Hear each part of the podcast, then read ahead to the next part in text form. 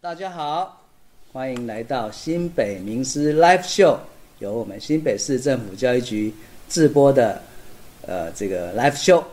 现在播出的是后疫情时代的学习新世界。今天三月十二号的主题是共同学习的乐趣。我是英歌国小陈正威主任。今天的两位主讲者是来自于中和区的自强国小的老师。大家好，我是静文。大家好，我是肥鱼。好，欢迎静文跟肥鱼老师。啊，今天我们来谈谈共同学习的乐趣。那因为今天的主题是谈共同的学习，那我想要首先先来谈老师跟老师之间共学的乐趣。那为什么要先谈老师跟老师之间呢？是因为在课堂上啊，我们常常会要求学生要有伙伴，伙伴之间啊要互相合作啊，一起。一起学习，一起帮助。那老师呢？我们自己呢？我们也需要伙伴的。对，比如说我们学校的自然老师啊，每个礼拜都会有一，就是会有一个共同的时间进行共备。很棒。那在共备的时候，我们会去讨论课程啊，或者是最近啊大家遇到的一些教学的问题之类的，或者是有时候我们也会邀请，就是一些专家，然后来带领我们一起学习。那透过这样子的方式啊，就是可以提升自己的教学品质啊，然后还有自己的教学能力。那我想要举个例子来说，就是就是每年的公开课啊，就是我都会很紧张、很紧张、很紧张，然后每天都很焦虑。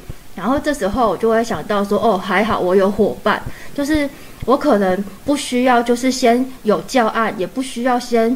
就是想要什么的教学内容，这样，那我只要带着我的自然课本，然后一起进到共备的教室里，那跟我的伙伴是我们共同一起背出这堂课的，然后顿时就是让我觉得哦，有安心的感觉，然后因为有伙伴的扶持，我觉得可以就是在教学的路上走得更长远，这样。嗯，这个我可以佐证哦，因为。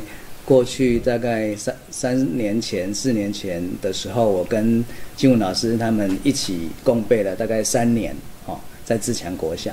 所以金文老师，你觉得我们学习的乐趣，呃，要带给学生学习的乐趣，要先让老师自己也感受到学习的乐趣，是这个意思吗？对对对。哦，好，太棒了，我们继续往下。好，那这边呢？呃，讲的是有一本书叫做《教师花传书》哈，这是佐藤学老师的书哈。那这边提到就是说，哎，我们都是站在巨人的肩膀上走出自己的路哈。所以，呃，要怎么样站在巨人肩膀上呢？就是要透过克力的工作坊，大家一起来呃研究哦。那这边肥鱼，你有什么要跟大家分享的？嗯，就是。呃，我觉得有一个成长的团体，对自己的学习跟进步很重要。那像照片中可以看到，就是呃，克力工作坊，那大家会一起谈在课堂上的一些问题，或是书本上可能不太懂的理论。那透过大家的对话，就会可能更抓到共同。学习或是如何翻转的精神，所以这个看起来好像有点像读书会，是不是？对。哦，所以你们是真的有找一些书来读，然后讨论。对，就是每个月一次，然后就会选定书，然后轮流让就是伙伴负责。嗯，以前。这个工作方事实上是好像创立者是我本人，对对对，大概就是有一次四年前吧，二零一六，哎，四四年多以前，我们去日本参访回来，我们在飞机上就说我们来成立一个读书会，哦，就从那个时候一直到现在每个月一次。那最近一两年我比较忙忙没有去哦，但是你们都还有在继续，对不对？而且是一个跨校的读书会，对对的。然后就是说，呃，彼此相互扶持啦。因为在做呃共同学习、呃学习共同体的时候呢，难免会遇到一些挫折嘛。好，那如果您想参加这个读书会的话，请找我们。哎，可以，哎，下自强国小。自强国小徐玉平校长。哦，好好找校长。好，那。什么是呃快乐的学习呢？学习是快乐的呢？我们在课堂上其实看到的风景就知道了。哦。那肥宇老师这边有一些想法跟做法，再看看怎么跟大家分享。嗯，就是呃，观念改变，就是会觉得教学不是老师一味的一直讲，然后可能学生就是做笔记，那有时候就是小组讨论这样，而是希望就是透过更多的对话跟启发，那课堂中的师生都是一起学习的主体。嗯，看起来是蛮不错的哦，但是如果要有效的话，以我们呃传统的想法，就觉得说，哎，把要教的赶快啊灌输或者累积，呃，让孩子精熟是最快的。哦，那这样会不会透过对话还有启发，会花很多的时间呢？呃，就是一开始是真的有一点，就是像阿威主任讲的，就是要建立一个新的学习模式，一定都需要花时间。嗯哼，对。那就是，可是训练就是，呃，我们后面会谈有一定的方法训练。那当班级的一起学习的默契，就是培养培养了之后，成型了之后，其实就不会不会费时了。嗯，然后就是因为对话学习本身，它是对学生来说也是一个新的学习模式。那一开始孩子一定是没有办法掌握要领，对，那所以老师就会用一些策略帮助他。嗯那当师生共学的气氛培养好，其实那个课堂的效率也是变得很高的。嗯，其实不止效率，我们要讲的就是他的课堂的风景是愉悦的。那我们就来一起看看有哪些课堂的风景是学生学习的快乐的情景呢？好，那我们先来讲一下这个方法。嗯，就是方法的话，很基本的就是要培养聆听的习惯，然后就是嗯，要时时与文本结合，就是以免可能孩子的发言就是过于扩散，嗯嗯，所以一定就是时时要扣回文本，嗯，那呃，聆听的训练在。一开始就是新的学习模式的基础，它的建立是很重要的。那所谓听，就是可能要教导孩子，就是先听别人的想法。就是其实孩子他都会很想要一直我我我，就是一直真的要让孩子。乖乖的听别人讲，还不是一件容易的事呢，对不对？就是那真的是要训练，那就是可以教他们说，你先听别人讲，那可能别人讲你你想要表达的被别人讲走了，或是你有一点不一样的，那你可以补充，但是那个都是建立在我有先呃专心的去聆听对方说什么。然后，嗯，说出自己的想法，要回到文本去找证据。嗯哼，就是为什么你会这样想？不是呃，就是想讲什么就讲什么。对，其实是要跟文本有关。对，就是你要从回到文本去找支持自己这么想的一个证明。嗯，对。那还有一个很关键的就是，嗯，其实小孩子会很二元思考。嗯，就是你讲的是不对的。他会很急着去评论，不对不对，你那个是错的。嗯嗯。那有时候就是老师可能也会有这个习惯。嗯。对，所以就是不要急着去评论别人说的。然后，其实久了，孩子他就会去讲出他真正的想法，而且他会纯粹的回到学习本身的快乐。嗯。而不是想要得到，因为我答对了，所以可以得到老师的奖励。或是什么任何形式上的鼓励。肥老师的课堂，我常常会进教室去看。那我发现一开始的确孩子聆听是没有耐心的，但是后来呃，透过一些方法让他们静下来，就是去听别人在说什么。之后呢，其实孩子是很放心的，很在别人在讲话的时候，其实可以看到他的眼神是专注的。然后，当他们彼此之间在对话串联的时候呢，其实是呃愉悦的，不会有压力的，也不会说你对我对还是谁老师说的对，好，而且真的会扣到文本，不会说嗯好像就是漫漫无目的的聊天，到最后下课好像没有呃教学的重点，好，这是呃他的一些策略，好，这三个部分，那待会我们都会细细细的来谈。例如说，我们看到这个第一个课堂的风景，就是你会看到孩子在不断的对话，然后是有聚焦的。那怎么样聚焦？怎么样紧扣文本？我们是不是请这个静文老师来，呃，或者是肥宇老师来分享一下？嗯，那就是这跟刚刚有提到的也是很像，就是紧扣文本是很重要的啦。嗯嗯，就是以免小孩子的发言太过扩散。嗯，那另外是就是因为去日本参访。就是有学习日本老师的上课方式，把小孩子的发言板书，嗯就是谁发言了什么关键字板书，那这个板书的效果可以帮助孩子聚焦，嗯就是每个孩子发言的可视思考的可视化。嗯那小孩子看到，哎，老师有写一个 key point。呃，keyword 这样关键字，那他可能就是他的对话就会比较合乎那个方向，就是不会答非所问。那还有透过专心聆听别人的发言，聚焦对话，其实孩子他也会发现，哎，同学回答的跟一开始丢的问题彼此的逻辑是相关的吗？那个逻辑性有成立吗？或是因果关系会不会太跳痛？嗯，那就是像呃板书那种关键字会有利于孩子，就是会聚焦。对，这个我也有感觉，就是我我我算是喜欢写板书的老师的，可是呢，我去日本之回来才发现，我们真的板书写的太少了。好，啊后来在，而且写板书要有方法哈，就像刚刚肥鱼讲的，就是要一些关键字，而且要把每一个孩子讲的话。都留一些关键词在上面，啊，不要说特别忽略了谁，或者是特别重视谁的发言，那这这个我真的觉得呃是一个很好的聚焦的方法。那静文有没有什么要分享？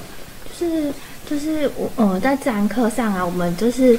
会有一个探究任务，每节课我们会把探究的任务或探究的问题写在黑板上。是。那我想要举一个例子来说，比如说啊，就是，呃，我们有一个探究问题是说，从哪些自然现象可以得知时间经过了多久？嗯哼。结果有就有小孩会回答说，哦，看时钟啊，看手机啊，听听钟声啊。这时候啊，你发现孩子离题了，那就可以请孩子再读一次探究问题。然后问他们真的理解问题要问什么吗？这时候就会有孩子说：“哦，题目是要问从自然现象，所以要讲自然现象，而不是呃看手机呀、听钟声这些。”嗯，而且所以借着就是帮他们扣回就是黑板上的探究问题，来帮他们拉回聚焦对话，这样。对，真的，我们现在都习惯了哈，所以每次上课前或者上课中一开始或者。问题要抛出来的时候，我们都会把这些问题直接写在黑板上，让他们可以不断的再去检视这个问题的本身。嗯，好。那第二个课堂的风景呢，就是刚刚提到的，这个聆听不是那么容易哈。那这个习惯到底怎么建立？然后彼此之间又是怎么样一个操作的模式呢？呃，那我先分享，就是刚刚有提到，就是呃，不要。不要急着下结论嘛，嗯，然后还有就是老师要忍住，不要急着给提示，因为有时候其实孩子可能会有点想比较久，或是绕了比较久，因为孩子毕竟思考没有那么快，嗯，那老师可能就会很急，就是又把那个话语权拿到自己手上，连三秒钟都觉得等，等。对，那其实如果老师他不能先按下。性子来等待的话，那学生他模仿到的就会是老师的样子，对对对。所以就是呃，就是要这是第一个要记得。那另外就是呃，因为要让孩子养成一个思考的习惯，所以就是我们先听嘛，然后不是刚刚有提到板书，就是看别人的关键字。那对于学习比较慢的学困生。我们可以容许课堂上是完全静默的时间，嗯，就是全班老师、学生都没有说话，没有任何人说话，可是大家的眼神是鼓励的看着那个被我们等的孩子。那当然，这一开始就是老师的示范很重要。嗯，就是我觉得整个教室最急的，应该通常就是老老。师 那如果老师他能慢下来，他懂得等，那而且我们其实要相信孩子是可以。嗯，对，那其实孩子都比成人柔软，他就是会模仿老师的样子。那当老师这样转变之后，其实孩子也会去等，嗯，而且是没有那种不耐烦的样子真的，我都看到就。就是等他。然后假设真的等那个孩子还是不行，他也不会因为全班的目光都聚集在我身上，所以我很尴尬，我好像恨不得有一个洞可以钻下去。就是那怎么办呢？如果再等下去，他还是没办法。对，那我们可能就是会问，我就会问说，那还是你真的还没想到，你要不要先求救？嗯其实这个时候或是先哈问别人，我感觉啊，就是虽然他可能暂时还没有想法或答案，可是其实其他人其实他就还在，就是持续的在思考，对不对？这个这段时间，所以这个时间是很值得留留下来的。嗯，好，啊，那那如果真的还是没办法的时候，他他会用什么方法去去解决当下他没有办法直接回答的？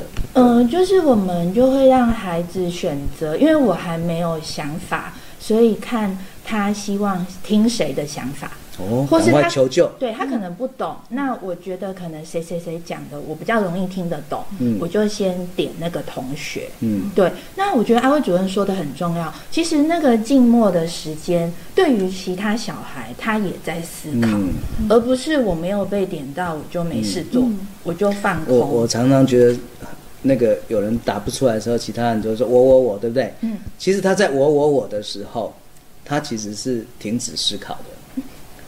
嗯哦，他反而如果说他在我我我之前，他想了二十秒或一分钟，他讲出来的东西就会不一样，而不会是我我我，然后就随便讲一个答案出来。对，嗯，对，所以这个时间真的是很重要。好，所以所以转移目光或者是请同学帮忙的时候，呃，这样的效果还好吗？就我觉得就能真的构筑一个是安心学习的氛围，就是就算我不会，我也不会怕同学笑，嗯或是我讲的不完整，可是同学会看到我有在努力思考的历程。那甚至可能我真的没有想法，我的观点还没有形成，可是我在听了一些同学说出他们的观点之后，我可能诶也能刺激我产生部分我自己的观点。而且我发现就是说，嗯，同学，譬如说同学开始讲了，然后别人听不是很清楚，或者是他的想法跟他不一样的时候，他就会直接就问对方说：“你的意思是这样吗？”或者是我的想法是什么？你你要不要参考看看？哦，这就是互助、互问、互学，然后大家彼此之间是信任的，所以我每次看你们在上课，我都觉得孩子上起课来就很安心，哎，很舒服，很安心，很舒服，当然就会很快乐哦。所以这个是另外一个课堂风景。那我们再来看看第三个课堂风景，就是接续的刚刚讲的安心的学习氛围。那我们请静伟也来跟大家分享。就是要先建立安心的学习氛围啊，就要先洗脑学生，让他们知道伙伴真的很重要，而且他们不，他们是要由衷的接纳伙伴，认为伙伴真的很重要，这时候共学才会发生。你看那个上面黑板上面写了这么多，这是开学的时候还是每一堂课？就是看一下哦，上面的是上面那一张啊，嗯是开我们的约定。对我们的约定，就是孩子们他真的是要真心诚意的爱他的伙伴，喜欢他的伙伴，嗯，然后真的是在洗脑。然后他就是他要就是要让他重视伙伴的想法，嗯。虽然跟我不一样，嗯。但是我会欣赏我的伙伴，因为我曾经遇过，就是刚接，然后有一个孩子，他他听到伙伴的想法跟他不一样，嗯。他讲出来了嘛，嗯。然后伙伴说，嗯，我的想法跟你不一样，他就哭了，哦，然后然后可是到最后。就是有洗脑成功，就是其他人怎么分享，就是他觉得哎很棒啊，别人有不同的想法。对啊，因为其实现在孩子家长孩子生的少一个，然后两个，其实跟同学跟家里的兄弟姐妹互动的机会很少，所以比较没有办法承受那种呃不同的意见，嗯或者是嗯。受那个嗯。挫折容忍力很低，所以真的要洗脑，嗯。就是我们像我看你这个左边这个 黑板，常常就是会留着。啊，或者是说，嗯，发现这样的情形越来越不存在的时候，你可能就会再花一点时间，再哦。跟大家强调这这件事情，然后再把它写下来，对不对？对对对，哦。就是他他会一直留着，除非我觉得他们真的做到了，像右右下角，就是一嗯开始是上面、上面的那一张嘛，然后等到一段时间后，大概一两个月之后，嗯。他们可以可以了，那我就会想要再进一步层次的，就再高一个嗯。层次的，比如说右边他们已经。呃，可以对话了。那这时候，我希望他们的对话是可以不用我来指定的，嗯啊，我就会把我的希望再写在右边这里，好、继续洗所以是。进步了，对对。有层次的洗脑，哦对对。对，想发言不用等老师指定，嗯。哦，可能一开始还有一些秩序的问题，所以呃，可能还要老师不是小。小孩他们其实不是会讲话，他们就这样，他们都很想讲话，因为因为那个安心的学习气氛如果有了，嗯那孩子们就敢讲话，然后他们是就会举着，然后等你，哦，哦，等等你这样子，他们会有耐心的等，对，或者但是是因为一直举着手会很酸，哦 所以就像我们三个人这样讲话，谁想讲话就讲话。那在有人在讲话的时候，另外两个可能稍微等一下，哦，就是那个秩序变成他们自己会建立起来。对对对，他们可以之后可以不用举手，嗯，然后看一下谁，然后或者他们会说，啊，没关系，你先这样子，嗯，感觉就很轻松、对很愉悦、安心。嗯，好，太棒了。好，那我们来看看哦，这个第四个课课堂的风景是什么呢？就是老师的角色。哦，老师啊，一直认为就是老师嘛，就是应该是授业解惑嘛，哈、那就是一个教学的专家哈、那一直到我们听到佐藤学还有欧永生老师在分享的时候，哈，因为欧永生老师在去年过世了哈，但是他也留下了很多他的语录哈，他就提到说啊，哎，老师啊走下什么？神坛，神坛哦，把他的面具拿下来哦，跟孩子一起学习。所以，我们比较希望大家就是老师，像我自己也当了二十年老师，我们真的也是从认为自己就是呃教学的专家，一直到后来慢慢改变，觉得诶，其实自己还有很多要学习的，可以跟着孩子孩子一起来学习。那怎么跟孩子一起来学习呢？我们接下来看。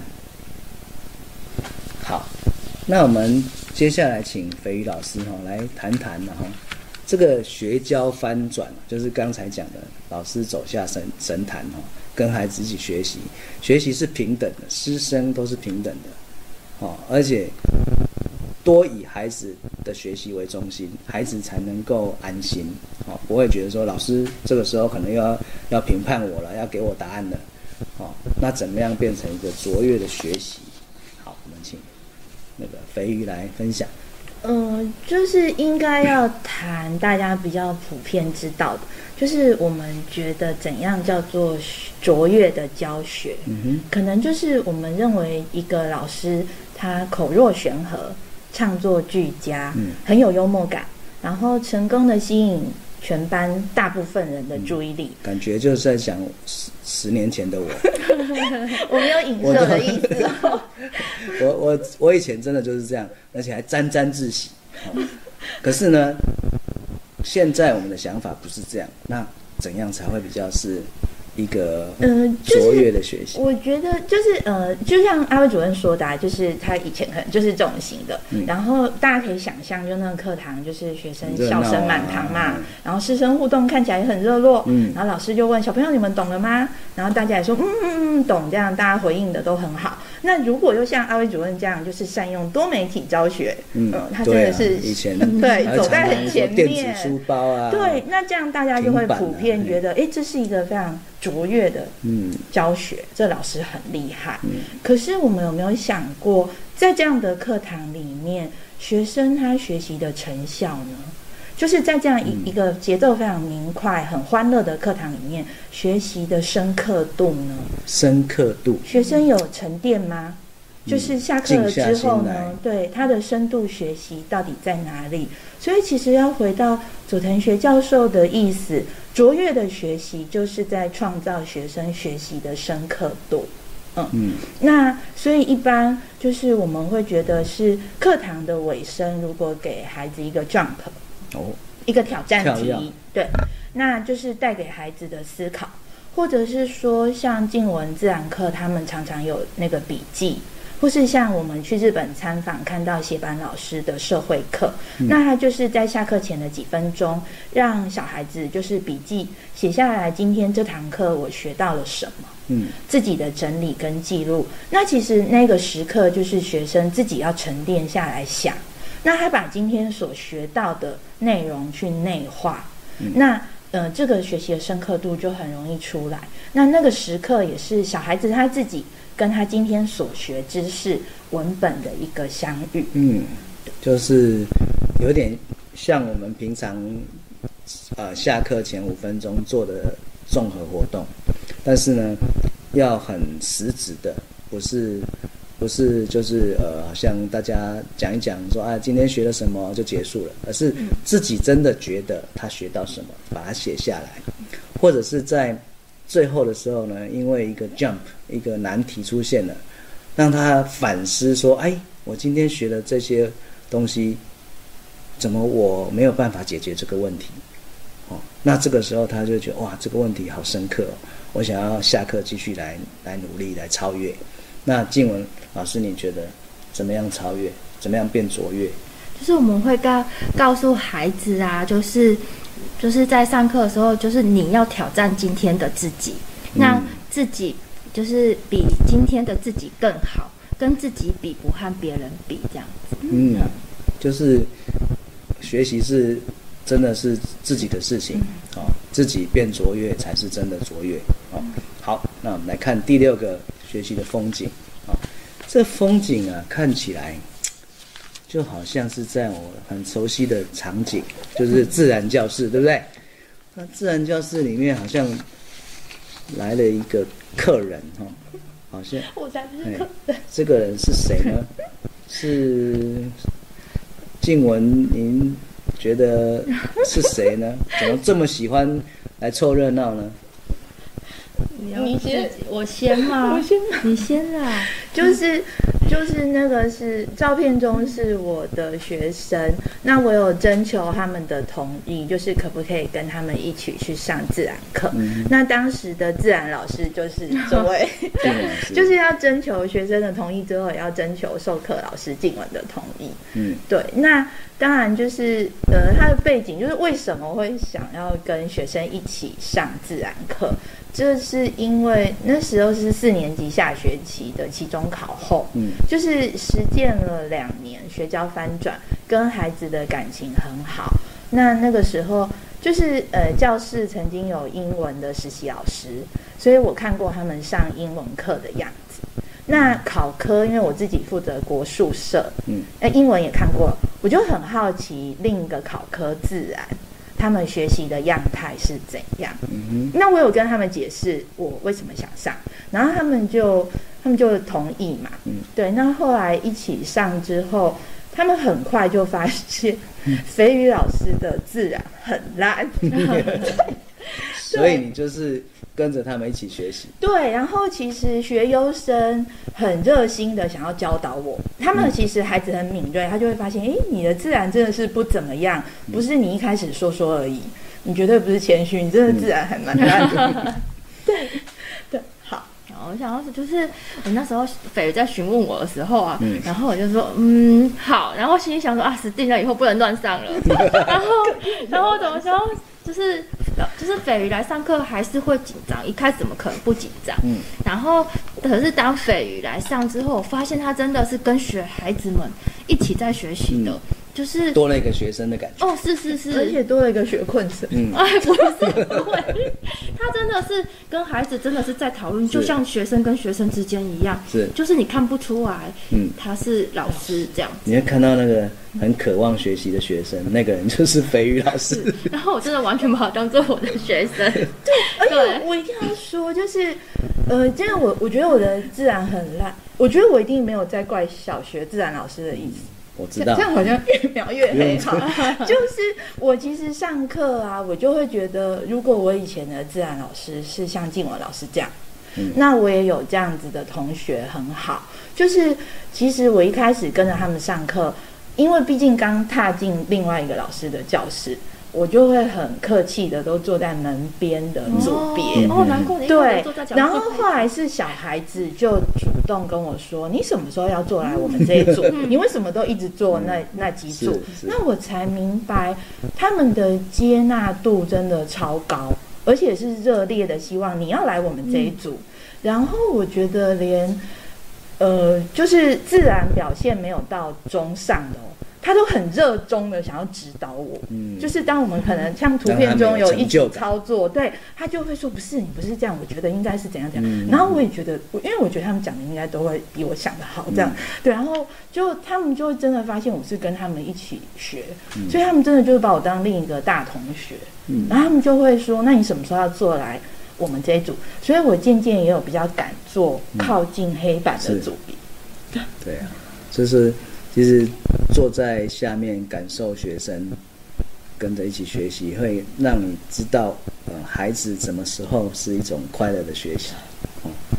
好，那 这这就是也是自然课嘛，哈。然后呃，好像连校长也在里面哈。你们是怎么样跟学生一起学习的？要不要再分享一下？就是就是呃，孩这群孩子是我教过就是最爱昆虫的一群孩子。嗯就是在这样共学的气氛下、啊，就是孩子热爱昆虫，就是我没有想到，就是他们竟然可以把独角仙养到交配，嗯然后产卵，嗯，然后孵化。是就是连我自己可能都只看到它从幼虫，然后化蛹变成虫。是那像因为这次就是因为他们，然后我也我也跟着他们嗯也一起养看看，结果我的卵就是被我也不知道什么菌就死掉了，嗯嗯嗯。反而是他们，他们知道哦我的死掉之后，他们就要更注意换土很重要，嗯然后他们就是就是一直查资料啊，然后一直去照顾，最后他们就在校长室那一天，他们在开挖嗯他们孵化的独角仙，然后我记得那个让我印象很深刻，孩子一挖出来就会哇。独角仙呢？又又一只，就是那种对不对哦，那个惊呼声是可以让我到现在都忘不了的，就是孩子那种开心的样子啊，然后、对，嗯印象蛮深刻这你你不得不跟孩子一起学习，享受这种喜对，悦。是是，而且因为我他们，我们才可以知道他后来的过程。嗯，对啊，因为有些你自己也不会经历过的，嗯只有跟学生在一起才会经历到的。哦，好，那接下来我们来谈谈这个跨域。就是我觉得斐鱼很厉害，就是嗯斐鱼跟他们一起上完昆虫啊，然后然后有一天就斐鱼就说：“哎、我的自然啊，在写在写那个作文啊，就是有把这个写进去耶。嗯嗯然后我就去跟他借来看，我就哇，超厉害的！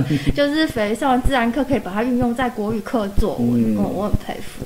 这个你记不记得？我那时候还在自强国小的时候，我在上那个昆虫的时候，嗯，然后跟秀慧老师合作对，嗯在写那个昆虫的剧本，嗯。然后也是呃麻烦那个导师，对啊、嗯。就是出一个题目，就是我们要做昆虫演出的剧本啊，譬如说他演蜻蜓，那他就要把他蜻蜓的剧本写下来，哦，那这个剧本也是一种写作方式，嗯。哦，这种跨域啊，效果就特别好，因为像我自己语文就比较没那么好，所以我也不知道怎么去指导，哦，所以就所以那那一次的演出包含剧本跟道具，道具我记得还有美劳老师帮忙，嗯嗯嗯对对对。啊，所以整个演出就会更多元，嗯。那孩子的学习一定会呃更深刻吧，嗯好、那更有趣。那再来就是说，其实，在这样的课堂风景当中，我们呃又要能够对话，然后又要讲求效率啊。那其实老师会很担心，是不是进度来不及？嗯。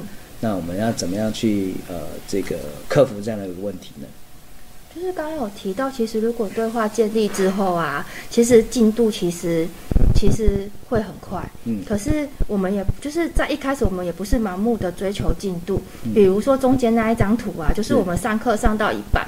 然后有一个小孩的，他的蝴蝶要羽化了，这是多难得的 moment。是，哦，所以这时候我决定我停下脚步，然后让孩子来看，就是孩你可以看到孩子当时啊，他们连那种呼吸声都超小、超安静的，就是一怕有声音就会惊动了这一只蝴蝶的羽化。然后我觉得这样子的学习是很难得的，这样。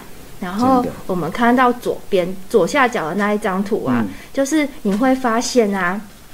就是在上灯泡连接的那个单元，我们故意先不给它灯泡座跟电池座。嗯，其实如果这两个东西给它的话，嗯，他们可以接得很快，而且进度也会比较快。嗯，但故意不给他，是因为第一个，我想要让他们知道伙伴很重要。这时候伙伴就是他们的手，一定要有伙伴的手，它超级重要的。八角才有办法完成。然后第二个是透过。这样的方式，他们其实可以更清楚那个连连接的方式。嗯嗯，那当然最后我们也会用到灯泡座跟灯泡，那是在后面才引进。但一开始，我觉得这样可以增加他们学习的深刻度。这个我常常这样做。嗯，然后他们知道那个 连怎么连接，那个电流怎么走，正极负极怎么跑，怎么接之后呢，他他在接下来的学习就会特别快，包含并联啊、串联这样子。所以呃，这个是不用担心进度的问题。对，先先把基本功练起来，还有就是让他们彼此能够学习合作。嗯，像中间这个蝴蝶羽化嘛，嗯，大家记不记得有一本书叫《无尾凤蝶的生日》？那个十几二十年前，应该是二十年前有林佛老师，他可能在山上教书的时候，他就发现小孩子的。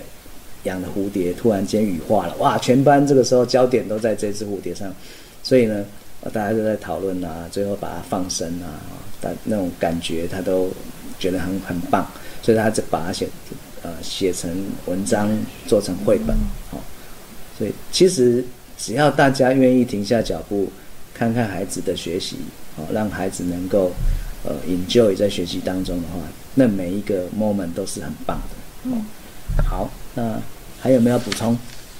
没有，没有。第九章，那我们就来看看哈，这个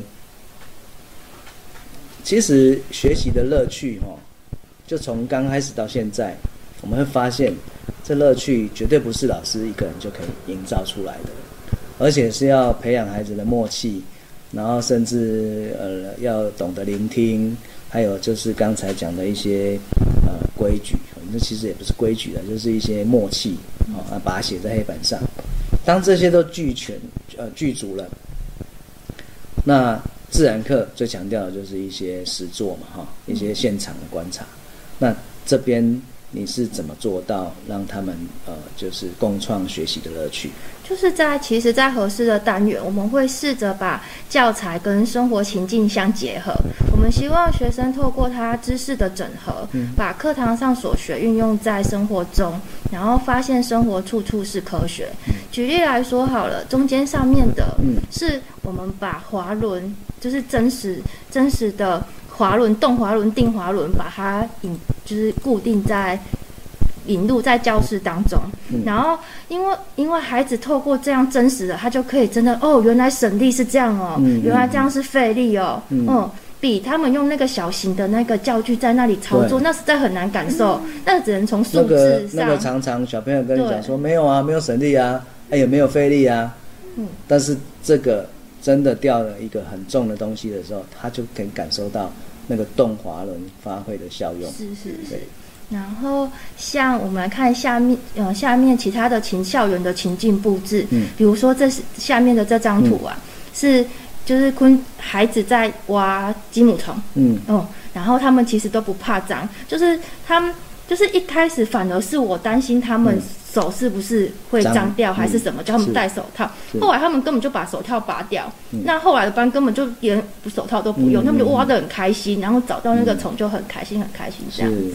哦，对，像这样的情境，如果老师自己放不开，或者不愿意让孩子去接触，那其实这样要共创学习的乐趣就少了些什么，对不对？是是哦是，好，很棒哦。那我们再来看这个，哎，等一下，下一张。好，就是说，其实啊，嗯，每一个课堂都是独一无二的，不管是肥鱼老师的自那个国语课、数学课，或者是静文老师的自然课，好、那个当下呢，就是孩子不只是在学习，哦，是我们也在向孩子学习。那要不要请静文再举更多的例子来说明？就是我印象超级深刻，就是中间那一张图，中间那一张图是我在上六年级，六年级嘛，嗯，杠杆杠杆实验的时候，嗯。然后那时候我给他们的挑战题是是说，就是你看看可不可以发现杠杆平衡时，嗯。就是左右两边会有一个数学关系，其实就在讲例举这样子，例举相等。嗯。然后没想到孩子挑战完之后啊，我竟然看到超级惊讶的一幕，他把他把那个擦布挂上去。嗯。他竟然用他刚刚学到的，就是挑战题的那个结果，嗯。然后竟然可以告诉我那个擦布有多重，哇然后把它拿来当一个测，我超级赞叹他的天呐！就是我教了十几年的自然，然后我从来不知道这个东西可以这么用，嗯，嗯所以这真的是跟学生学习到了。是而且你会发现，这样的学生为什么会有这样的想法，就是因为我们给他的一些挑战，然后他让他的学习更深刻，然后最后他才有办法把这个东西应用出去。这不就是能力升级成素养的一个过程嘛？对，好、所以呃，真的我们常常会不要小看小孩子，哦，嗯不要以为我们想的才是对的。孩子有时候有些想法真的很棒，但是要有让让他发挥的机会。讲一下左边翡左边翡刚好是翡鱼他们哦，班，飞哎，对，嗯，好。鲱鱼的班，就是这是刚好他们班在上那个单摆实验，然后你看哦，单摆啊，就是有时候他们对在做实验的时候，他可能会碰到那个杆子啊，嗯。量角器不好放啊，然后没想到就是孩子他也可以跳脱思考，他把它直接拿来摆成那样，这样晃的时候完全不会碰到杆子。就是倒下来，它就是对，他他就是这样子啦，嗯嗯嗯然后它就这样晃，完全不会碰到那个杆子。这边。哦对啊，然后它的量角器就这样摆。本来杆子是立着的，就会撞到。对对对。那现在这样子挂着的就不会撞到。哦哦，你看，所以我们可能也不会想到小孩子自己想到。自己想出来。是是是是，对，所以就是呃两这个班的学生有两位老师在带这样的一个学习的乐趣，共同学习的乐趣的时候，孩子其实是很放得开来的，他的思考就会比较多元，敢去尝试，嗯敢去挑战，哦，这真的是孩子呃的受益，我们也学习到很多。好，再来最后一个，感觉这个好像是很多学生的笔记，是，这是在说说明什么呢？就是孩子在课堂上跟伙伴对话之后，那在自然课课后有一个笔记，我觉得笔记可以帮他跟自己对话，嗯，把他学习到的东西，然后透过笔记的方式呈现出来。嗯那我觉得。就是每次改笔记都是我最享受的时光，虽然要花很多时间改，改作业不是很痛苦啊，尤其是改作文。可是因为他们的笔记，就是你看右右上方那两张，嗯。就是同样都是教昆虫相同的单元，嗯，嗯，把它放大。是这个跟。这个，嗯，然后可是你看不同学生他们写出来写出来表达的方式是不一样的。嗯然后有些学生他会去查资料，然后把他查到的资料再补充在上面。然后有些学生会提问题，嗯那有的问题就很适合作为下一堂课就是课程的探究的主题这样子。哦，对，其实刚才斐鱼也有提到，就是说在综合活动的时候，呃，让孩子把他今天所学写下来，嗯那个时候他的所学会比较深刻嘛。是，那现在讲的不是只有深刻哦，嗯，是能够透过笔记跟自己对话，嗯，还有跟伙伴对话，怎么跟伙伴对话？就是跟伙伴对话，是他必须要听懂那一堂课，他跟呃伙伴之间的对话，或者是伙伴跟其他同学之间的对话，把它转化成自己学习到的。哦，对对对对，然后我也透过笔记的方式跟每一位学生对对话话，对，嗯。就我可能会在上面留言啊，或者是什么。因为我们上课没有那么多时间，真的一个一个跟孩子对话，而且还有些孩子是比较不讲话的，但是透过笔记嗯。嗯，是可以跟他对话的，是是，而且还可以作为下一次上课的一个呃，轴线或者依据。哦对，好，这是最后一个我们要分享的课堂风景。其实还有很多啦哈，因为碍于时间，现在已经七点四十四分了哈，我们就 在这里打住。然后呢，我们接下来看一些最后的心得分享。好，其实，在刚才的这些对话当中啊，你可以看得到，就是说老师的权利已经下放哦，再也不是班级的王国哦，而且学会跟孩子呃互相尊重哦。那 但是呢，前提就是要让这个其他的老师也可以走进教室，就像两位这样互相走进对方的教室。还有我这个人，呃，我常常会莫名其妙就跑进去他们教室哦。那这件事情看起来很简单，做起来要有很大的勇气吧？你们有没有什么想法？就是其实他真的需要非常非常大的勇气。嗯，就是老师可能就会觉得自己就是班上的王，那多了一个成人，多了另外一个老师进来，其实很不自在，然后也很不习惯。嗯，对。可是其实就是渐渐开放之后，其实就真的收获最多的就是自己。对，那你就会觉得说，哎，就是呃，就是其实有另外的观课者在教室，那就可以帮助我们去看到可能我没有看到的事情。那他其实对我跟小孩子来讲都是一个福气。那我其实会能有勇气开放，我觉得在佐藤学教授学习革命的愿景里面有一段话，就是有让我很认同。嗯，我想跟大家分享一下。他是说，孩子不只是父母的孩子，也是社会的孩子。那现在的孩子的不幸，往往是来自于不管是在家里还是学校，他都只面对一位大人。嗯，的一种密室关系，就是那个密室逃脱的密室。那其实我们必须建立让孩子从出生到成人为止各个阶段都能在多位成人照料之下成长的教育体制。那开放教室就是一个打破密室育儿的现况，导师不再是教室里唯一的国王。嗯那让孩子在不同的成人、不同的观课者的这些老师的共同陪伴跟照料之下，那我们成长的养分就会更多元，对孩子的学习、思考，或是对开放教室的我。教学活动的设计，或是提问啊，嗯或是引导，就会有不同观点的切入。所以，对开放教室整体的学生跟老师而言，这不就是一起学习的乐趣吗？嗯嗯，就回到我们今天谈的主题。真的是这样。其实，呃，过去我们大概二三十年前，常常还有那种所谓的家庭访问，哈、那包含就是 这个呃一些像现在的一些呃辅导老师啊，监辅老师也好，那对于一些孩子呃可能有一些问题或学习不利的，那透过不同的大人的关照或者支持，其实他就会回到学校。我们大家看到右边这边有一个 back to the school，back to school，就是希望孩子都能够回来学校。哦，像佐藤学老师他们之所以会发展这样的学习共同体，也是发现，在日本有很多中学生他不想来学校，哦，就是逃离学校。哦啊，我们要怎么样把他拉回来，让他愿意来学习，觉得学习是有趣的。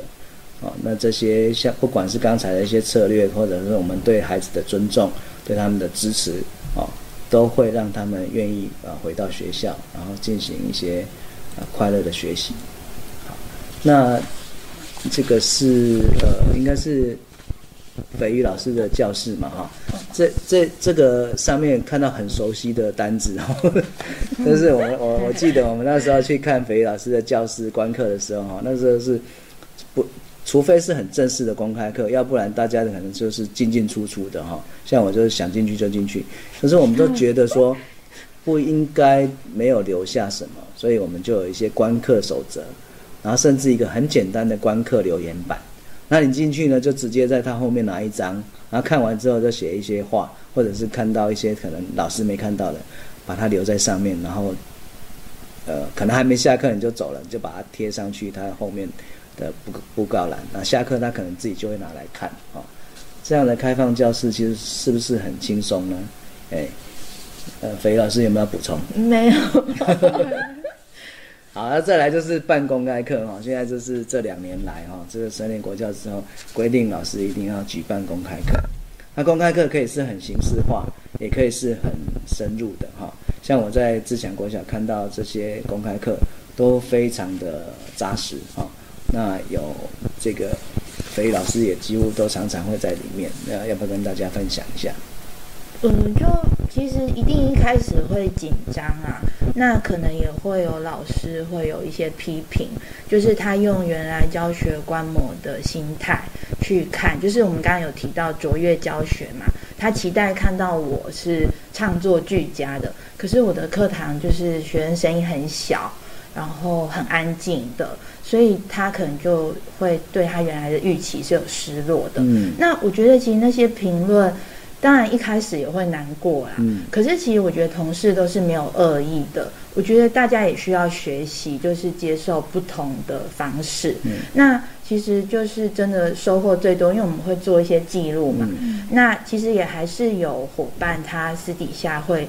真的说出他的疑问，那大家就有对话的机会，就是了解，哎，哦，你现在这样的课堂的模式是怎样？那我觉得透过这样的对话，就是别的老师伙伴也会知道，哦，你在做什么。嗯，那我也会从别的伙伴那里得到回馈，我还可以怎么做？所以我觉得其实彼此都是有收获的。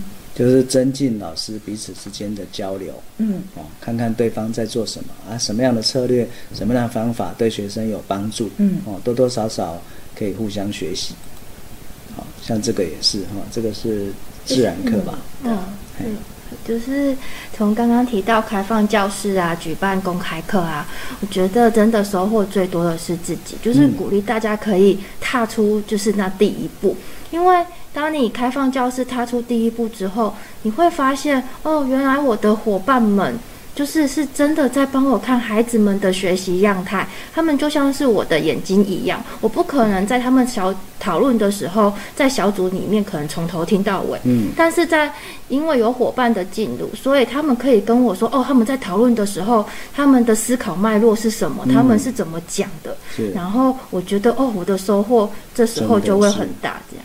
很棒，好，所以刚才到现在林林总总啊，其实，在不管是公开课，或者是公背，或者是跟学生学习，我们我们也是一直在实践当中去理解那个理论，对不对？然后在一些读书会当中啊，理解这在看这些理论的时候，又会去反思自己实践的过程，所以它其实是会不断的在对照。哦，然后改进，这个就是我们在做课例研究的时候最大的收获。好，那 我们也常常提到，就是说，呃，有一些 这个我们常常说，呃，计划永远赶不上变化，所以像佐藤学老师就会说，嗯，应该是课程设计还是课课程计划？两位觉得？是设计设计嘛，因为计划会赶不上变化嘛。但设计的意思就是说，你可以边设计边修，滚动式的调整。嗯，所以欧永生老师就说，课程跟教学是跑出来的，跑的过程当中发展出来的。哦，那这边有没有呃，两位有没有什么心得？就呃，我印象还蛮深刻，就是一堂数学课，那刚好阿文主任有来观课。那那是三年级下学期就是要称重的一个单元，对，对。你忘记了吗？你说说看，我看我记不记得？就是那个小孩子，就是可能我们要每组好像有六组还七组，就是发磅秤，然后让他们要称书包、帽子、保温瓶有有等等。有有这一节课，那其中就是那个学生的帽子很轻，嗯嗯，所以就是小朋友就是有板书每一组的，那有两组写六十克，嗯可有一组写五十一克，嗯对。那其实是后来就是事后下课后结束，是阿威主任他给我的回馈，就是写五十一克的那一组，他那个一格的刻度，他们读成一课，所以他才会写五十一。那其他组写六十是对的，因为那个一格是十公克，所以就是回到就是呃我自己反思我自己，就是我要更敏锐的发现那个情境。那也是回到刚刚说的，就是这就是开放教室的好处，因为其实课堂节奏是很快的，嗯。尤其小组在操作嘛，嗯。那又操作不止一样东西，对。那可能老师就是不太可能去发现，嗯。那我就认为那只是误差，就是每组的实验数据的落差。可是阿伟主任观课者他友善的眼睛就帮我发现说，哎，不是，他们不是那个误差，是读错如果有机会再上这个，或者是别的班再上到这个单元的时候，你可能就会注意到说，他们对于那个一格的单位是多少，有没有有没有有没有理解？对好、那所以老师要随时随地的，嗯，敏于存在的情境。这边提的意思就是说，那个当下啊所发生的每一件事情，应该都有它的原因。那我们要不要呃试着去理解？好、如果当时候有让孩子说提出来说，哎，为什么你是五十一，他们是六十？那他可能讲的都是五十克再多一格，可是他的多一格是一克，另外一组的两组的多一格是十克，啊，这个时候他们就会知道说，哦，原来看刻度要先看这个单位啊，它的那个 range 是多少这样子，好、所以每一个事件都是一个课堂的契机，嗯是吗？嗯嗯好、那那那就是其实简单来说啊，事件啊，就是不是在自己的教案或者设计当中会出现的事情，嗯然后不在预期内的。所以当遇到事件的时候，其实是可以选择的。你可以选择让它朝这个事件发展下去，或者是你可以朝着自己预先设定的目标走。那我想要举个例子，嗯就是我我在上一堂昆虫昆虫课的时候，然后我那一节的挑战任务是想要孩子，就是呃，问题是红基原春象是昆虫嘛？嗯我想要利用红基原春象，让孩子学到昆虫的特征，来证明它是不是昆虫。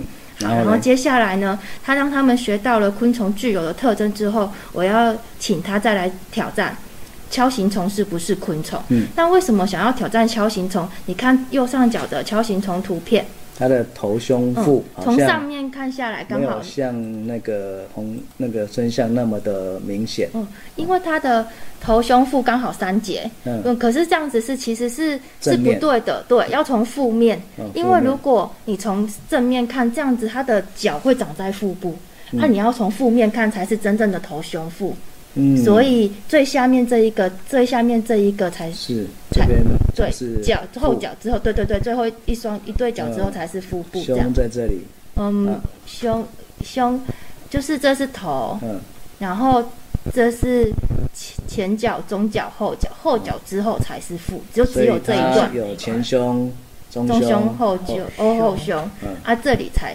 这里才是腹这样嗯，子。就是就是有别于这样比较容易分辨的昆虫，对呃，锹形虫是可能会有一点迷失的。对对对，是有迷失的部分。我们然后，所以就是好，那一开始上去讲的孩子，其实他跟那位同学他在分享的时候啊，他真的是用刚刚学过的春象，他是用右边那一张负面去判断，所以我想说，哇，太棒了，他讲的就是很完整了。嗯这堂课也快要下课了，嗯我觉得嗯很棒这样子。结果没想到。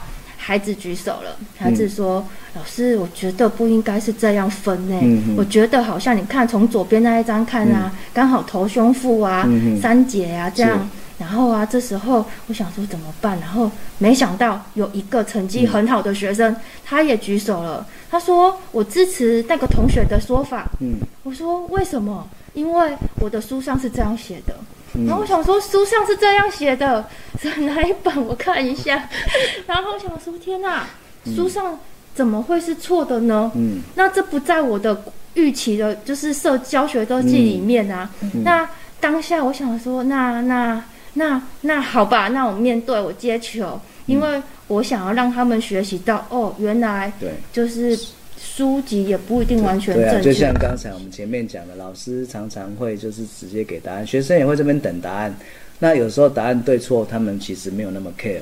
所以，所以这个呃，当你发现一些事件的时候，其实就是最好的一个探究跟一个学习的契机哈。嗯。那呃，最后呢，我们因为时间的关系哈，这边其实我们在做完这样的课堂，不管是实践或者是公开课之后呢，或者是跟同事共备，我们常常会有一些反思哈。那反思呢，嗯，其实是很需要花时间去做的哈，包含这个大家看到的每一天哈，我们每一天在做的事情都是一些小事哦。反思没有做也不会有事啊哦。然后，然后，然后这个每一个小事，你都有落掉一个，其实也看不出来。但是如果你每天都认认真真的把自己该做的小事做好，而不华丽花俏的话，其实都是在守护每一个孩子，哦。所以我们不要小看自己，每天认认真真的在组织日常的教学实践，好、那今天很高兴邀请到综合呃区的自强国小两位老师，跟我们分享到共同学习的乐趣。好、那这这些呃其实谈起来都很细很杂，但是其实都是为了让学习更深刻，哦，让孩子愿意学习，不要逃离学校，然后发现到学习的乐趣，愿意一起来学习。好，那谢谢两位，要不要跟大家说拜拜？谢谢大家，拜拜。拜拜。